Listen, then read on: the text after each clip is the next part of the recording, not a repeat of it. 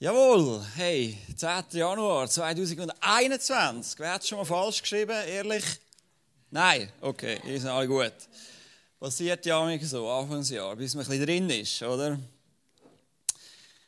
Gebet, Gebet, so etwas elementar, so etwas Wichtiges, so das Fundament von unserem Glauben. Als Christen dürfen wir in Beziehung sein mit einem Gott, der gern redet. Wir dürfen uns mitteilen und vor allem dürfen wir auch hören. Gebet, nicht nur mir im Himmel, sondern auch der Himmel will zu uns reden, wo will mit uns im Dialog sein. Und Gebet ist etwas, wo wir glaube immer wieder hören müssen, hey, das ist etwas Schönes, das ist etwas Gutes. Bleiben wir dran, weil Gebet ist nicht einfach ein Selbstläufer, ist nicht einfach etwas, was so passiert. Gebet kann man sozusagen verlieren oder es kann sich verlaufen, verirren. Plötzlich ist das Gebet vielleicht etwas, das abgestanden ist, das gar nicht mehr lebendig oder frisch ist. Manchmal, meine Frau muss auch sagen, hey, jetzt reden wir mal wieder über etwas. Weißt, jetzt tun wir mal wirklich ein Thema bereden. Selbst in einer Beziehung, in einer Ehe kann es wichtig sein, dass man sich mal Zeit nimmt zum Schwätzen, an die Augen schaut und mal etwas wirklich tief miteinander bewegt. Darum steigen wir in eine Gebetswoche ein, Anfangsjahr. Ja, nicht nur heute Abend, sondern die ganze Woche werden wir Schwung aufnehmen im Gebet und werden wir wirklich das zu einem Fokus machen, zu einem Schwerpunkt.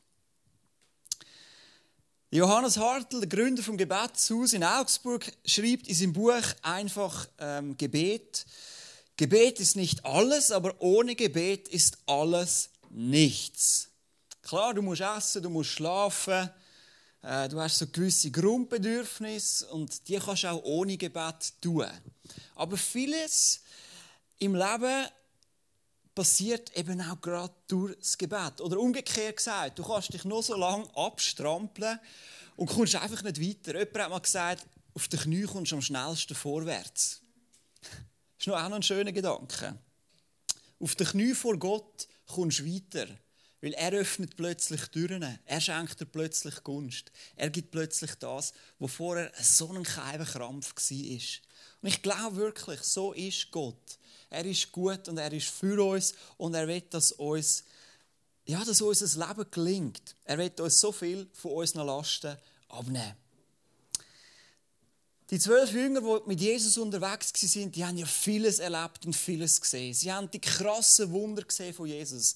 Sie sind mit dabei gewesen, und er aus Wasser wie macht. Oder wenn er den Blinden, den Blinde sehen macht. Und er sogar den Toten auferweckt. Einmal haben alle Hunger gehabt und Jesus nimmt ein paar Fisch und Brot und vermehrt dass 10.000 Leute und mehr plötzlich Essen hatten. So die krassen Wunder, oder? Und wenn ich einer der Jünger gewesen wäre, damals mit Jesus, hätte es mich schon interessiert. Jesus, wie machst du das? Was ist das Geheimnis? Wie geht's? Wie funktioniert's? Ich will es auch können.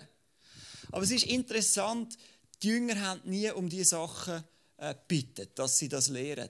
Aber um eins haben sie Jesus einmal gebeten. Im Lukas 11, Vers 1 lesen wir das. Nämlich, dass er sie lehrt zu beten. Einmal hatte Jesus Halt gemacht, um zu beten. Als er aufgehört hatte zu beten, kam einer seiner Jünger zu ihm und bat, Herr, lehre uns beten, so wie Johannes es seine Jünger gelehrt hat. Jesus antwortete, wenn ihr betet, dann sprecht, Vater, dein Name werde geehrt und so weiter. Das kennen wir, das Gebet, oder? Das Unser Vater Gebet. Jesus lehrt seine Jünger ein einfaches, simples, starkes Gebet, wo diverse verschiedene Aspekte beinhaltet. Das gehen wir jetzt heute Abend nicht durch. Das darfst du gerne in der nächsten Woche vertieft anschauen oder durchbeten. Ähm, auf jeden Fall hat ganz viele ähm, super Punkte dort drin, wo Jesus eben seine Jünger lehrt. Mir geht es mehr darum, Jesus lehrt sie, wie man beten kann. Das heißt ja nichts anderes als, im Gebet kannst du wachsen, kannst du dich entwickeln. Dein Gebetsleben kann zunehmen. Es ist dir nicht einfach geschenkt oder nicht geschenkt, wie eine andere Fähigkeit. Es ist nicht einfach, an ah, die einen haben es, die anderen nicht. Die einen sind prägt und können beten, die anderen nicht. Ähm, nein, sondern Gebet ist etwas, wo wir alle können und dürfen drin wachsen, wo wir wirklich können uns zu Herzen nehmen und, und ähm, wo, wo so ein Gebetsfeuer in uns immer stärker darf anfangen brennen. Ich finde es einfach spannend, dass die Jünger gemerkt haben, realisiert haben, alles, was Jesus tut, kommt aus dem Gebet raus. Jesus hat auch nur können so handeln und, und reden und sein, wie er war, weil er Gegenwart mit seinem Vater gepflegt hat, weil er immer wieder sich zurückgezogen hat und gelesen hat, was ist dran. Einmal da heilt ja Jesus am Sabbat einen. Und alle nerven sich wieder, die, die Priester und Schriftgelehrten. Und Jesus hat gesagt, ich tue ja nur, was der Vater tut. Und weil er jetzt am Sabbat jemanden gesund machen will, mache ich jemanden gesund. Jesus ist die ganze Zeit in dieser Verbindung zum Himmel gewesen. Und Jesus gibt uns so viele starke Versprechen. Im Johannes 14, 13 lesen wir, Ihr dürft in meinem Namen um alles bitten und ich werde eure Bitten erfüllen, weil durch den Sohn der Vater verherrlicht wird. Das ist eine riesige Einladung, oder? Es ist unbeschränkt. Du darfst fürs Größte beten, aber du darfst auch fürs Kleinste beten. Für das, was dir vielleicht fast peinlich ist. Vor Gott muss dir gar nichts peinlich sein. Ähm, er sieht ja dein Leben. Er weiß ja um alles. Ich glaube, es ehrt ihn einfach über alles, weil wir kindlich, vertrauensvoll zu ihm kommen und bitten. Im Jakobus 5 dort äh, steht auch so ein starker Vers. Das Gebet eines gerechten Menschen hat große Macht und kann viel bewirken. Und weißt wann bist du gerecht? Wenn Jesus dir vergeben hat. Wenn du weißt, dass du in der Gnade lebst. Wenn du in der Beziehung mit Jesus stehst. Dann bist du ein gerechter Mensch. Gerecht gemacht durch Jesus. Und dann bewirkt dein Gebet viel. Hey, glauben wir das in 2021? Der Vers ist wahr, oder? Ähm, Jakobus, der ist nah mit Jesus. Ich glaube, das war sogar sein Halbbrüder. Ähm, der ist nah mit ihm unterwegs. Der hat gewusst, ähm, ja, dass es stimmt. Gebet, ich habe es schon gesagt, ist kein Selbstläufer. Man, es kann passieren, dass das Gebet zu einer langweiligen Routine wird. Ähm, und ich glaube, da geht es vielen von uns gleich. Manchmal sind wir so total ja, haben wir so einen Gebetsrausch. Oder wir können nicht aufhören beten und manchmal, manchmal ist ein bisschen Wüstenzeit. Und das ist ja auch okay. Nicht in jeder Beziehung ist immer gleich intensiv.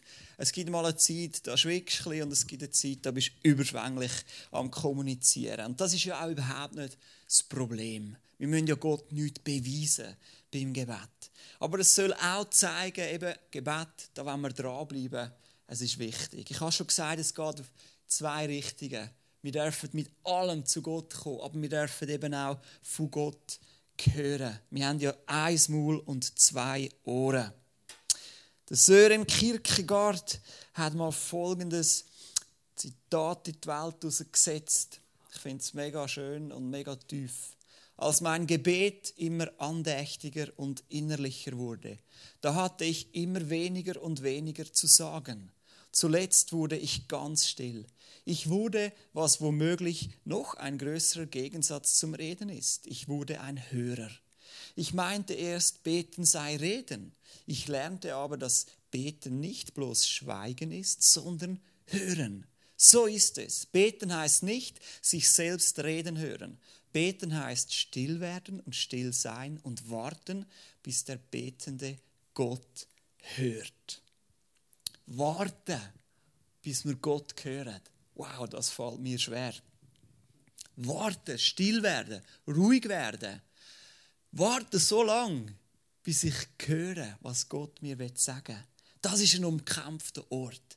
Das Jetzt, da wo ich jetzt gerade bin, das ist so umkämpft. Das ist so schnell abgelenkt. Oder? Wir sind vielleicht noch, was gestern war oder schon was morgen könnte sein aber manchmal sind wir nicht im Moment. Aber da ist Gott.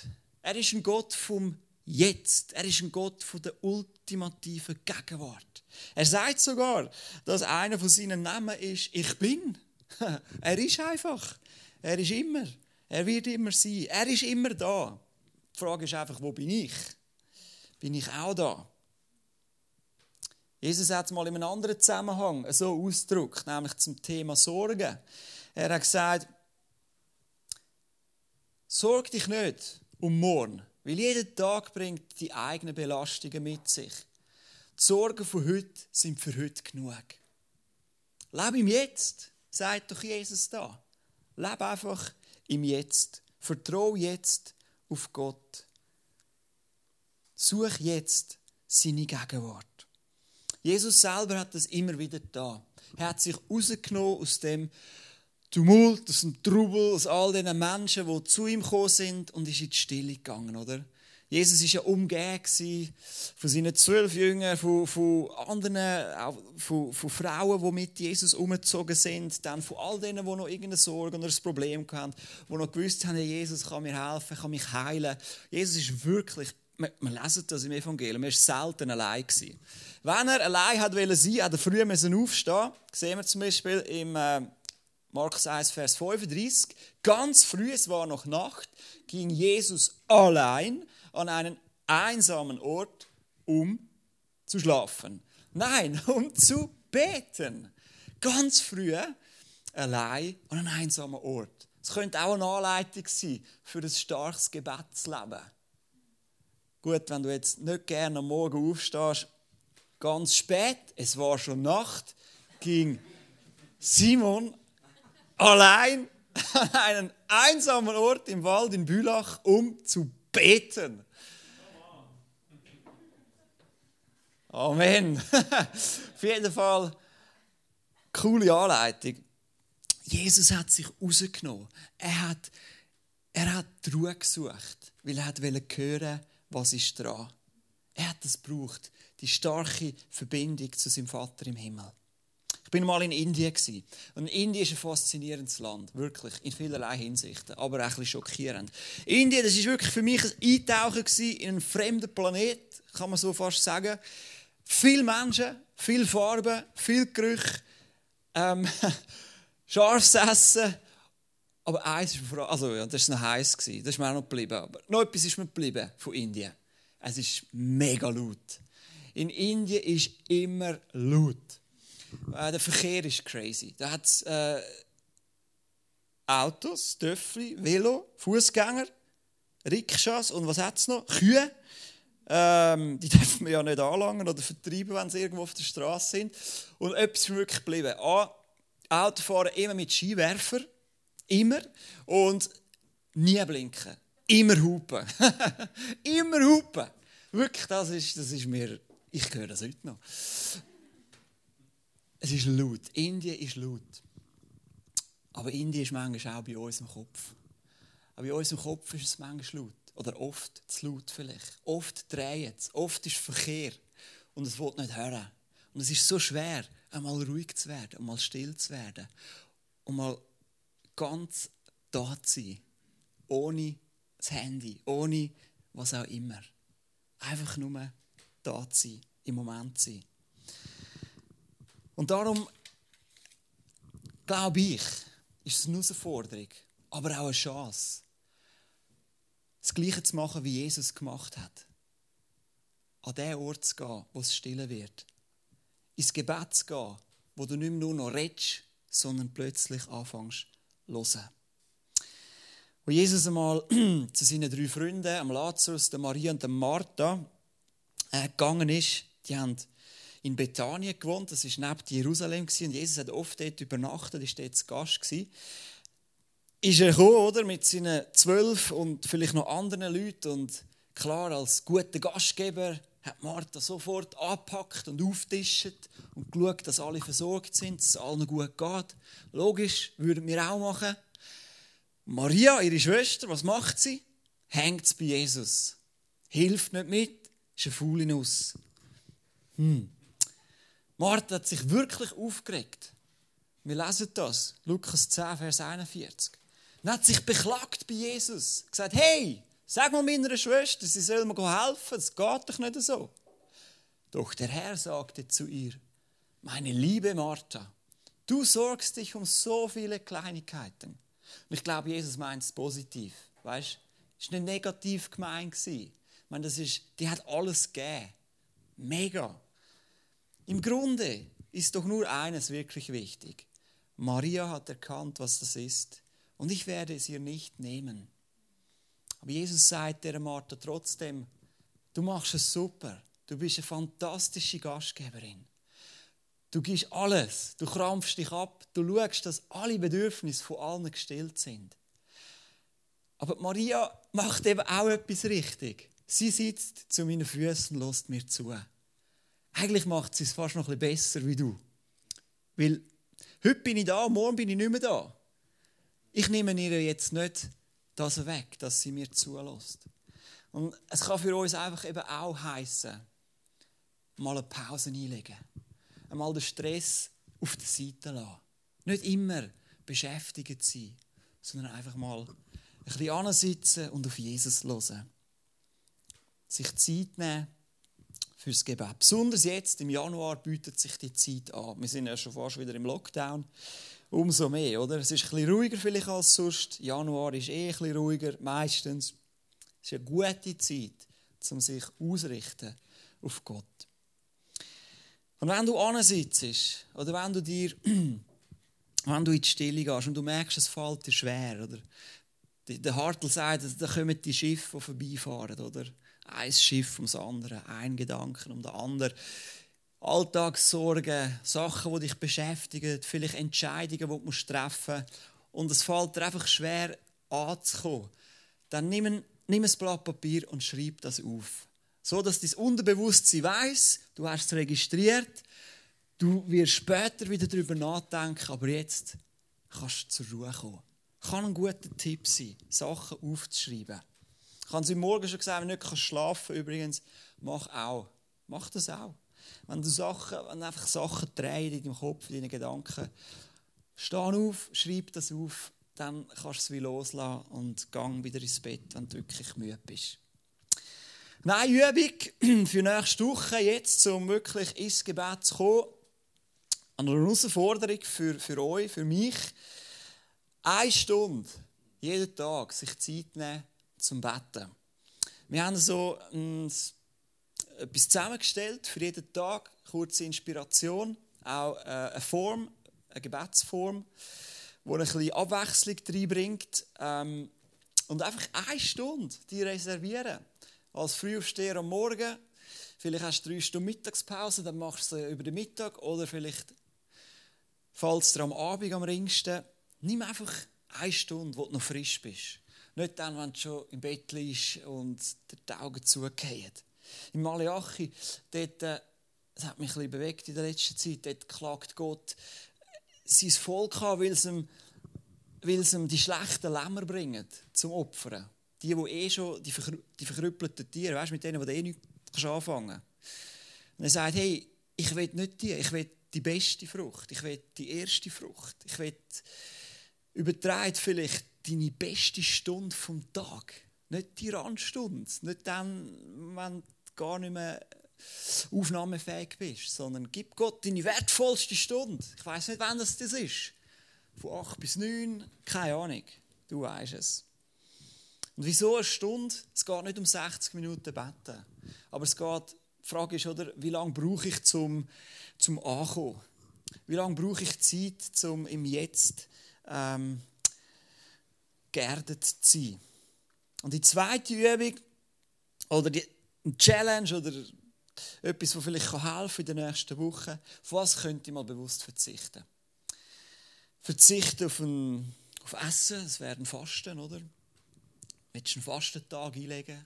Es können auch mehrere Tage sein. Ähm, Fasten ist einfach etwas wahnsinnig Effizientes, um dich auf Gott auszurichten. Der der körperliche Hunger weckt automatisch auch einen geistlichen Hunger. Willst du mal einen Tag ohne Medien sein, ohne Musik, Zeitung? Willst du mal äh, zur Arbeit fahren ohne, ohne Radio? Auf was kannst du bewusst verzichten? Auf welche Ablenkung oder vielleicht auch welche, welchen Einfluss kannst du mal bewusst verzichten? Es kann uns helfen, zum, zum ja, zum tiefer ins Gebet zu kommen. Was mir persönlich hilft, ist, ähm, wenn ich am Abend nicht so abschalten kann oder ein, ein voller Tag war, mich vieles noch beschäftigt, äh, ich gehe noch ein bisschen raus laufen. Das ist für mich total, ähm, ist wirklich befreiend. Das, das lüftet so richtig gut den Kopf durch. Ähm, auch im Winter, auch jetzt, wenn es kühl ist, kannst du dir anlegen, wenn du dich bewegst, ist es eh nicht kalt. Es tut so gut. Es tut so gut. Oft am Abend sind auch nicht mehr viele Leute unterwegs, es ist ruhig, kein Flüger am Himmel, kein Auto, das fahren. Letzte Woche hat es noch Schnee gehabt, es war herrlich. Die Lichter, es war so schön. Ich habe gesagt, äh, jetzt, wo wir so viel Nebel hatten, manchmal am Abend, sternenklar, herrlich. Du siehst wieder mal den Himmel. Vielleicht hast du einen Ort, wo du weißt, das ist mein Secret Place. Das ist der Ort, wo mich niemand stört, wo ich nicht abgelenkt bin, ähm, wo ich nicht überfallen werde, ähm, wo ich einfach so meinen Rückzug habe. Pfleg den Ort. Es kann wirklich, es kann so wertvoll sein. Und bleib dort. Komm immer wieder an den Ort, wo du weißt, ich und Jesus, da haben wir es gut zusammen. Da sind wir zusammen, äh, ja, da haben wir einen heißen Draht zueinander. In Johannes 15 sagt Jesus, wer in mir bleibt, oder, der wird viel Frucht tragen. Und das Bleiben, das ist eben so im Kampf, gell? das Bleiben in Jesus. Aber es ist eben auch das Geheimnis von einem, von einem starken Leben mit Jesus. Bleiben in seiner Gegenwart, bleiben in seiner Liebe. Dann geht es nicht um Leistung, dann geht es nicht um Erfolg, dann geht es nicht um Ansehen in dieser Welt. Sondern dann habe ich alles, was ich brauche. Und dann, äh, ja, dann darf sogar wirklich mein Gebetsleben ähm, neue Dimension annehmen. Ihr dürft schon mal kommen. Nochmal der, der Satz vom, vom, vom Anfang. Gebet ist nicht alles, doch ohne Gebet ist alles nichts.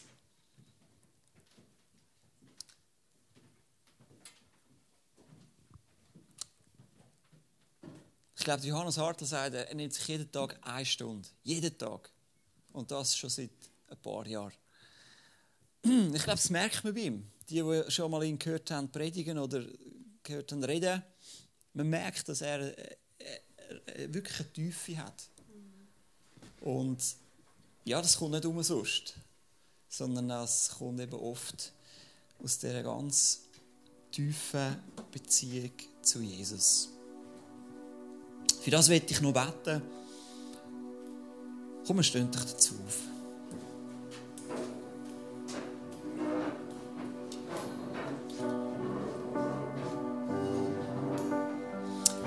Jesus, wir wollen sein wie deine Jünger und sagen, lehr uns, wie wir beten. Nimm uns tiefer ein in die Beziehung mit dir. Beschenke uns reicher. Lass unser Gebet wirklich eine neue Dimension erfahren. Nicht nur im Reden, nicht nur im grossen Glauben, im grossen Erbitten, sondern eben auch im Losen auf dich. Dass wir Hörende werden, dass wir Empfangende werden dass wir gestärkt werden für was auch immer mag kommen.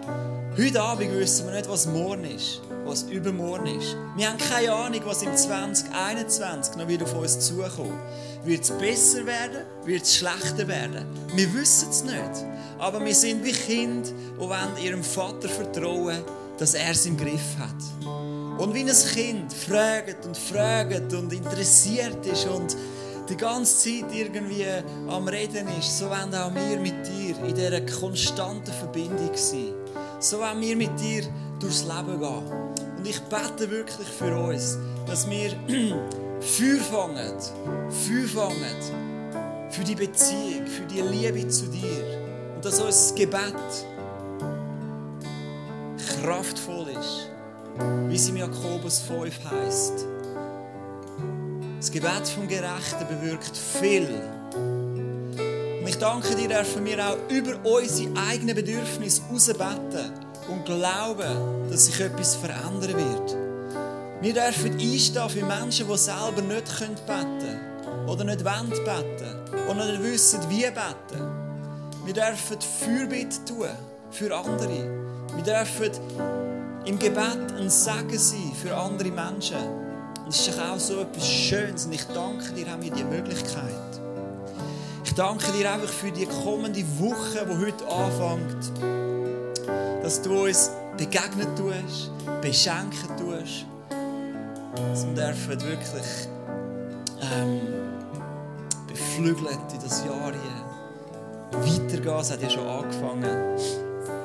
Ich danke dir, dass wir auch als Kinder dürfen ja, einfach miteinander unterwegs sein und auch immer wieder füreinander dürfen da sein, füreinander beten. Ich danke dir. Wir haben dich gern, Jesus. Wir wollen so gern von dir lernen. Amen.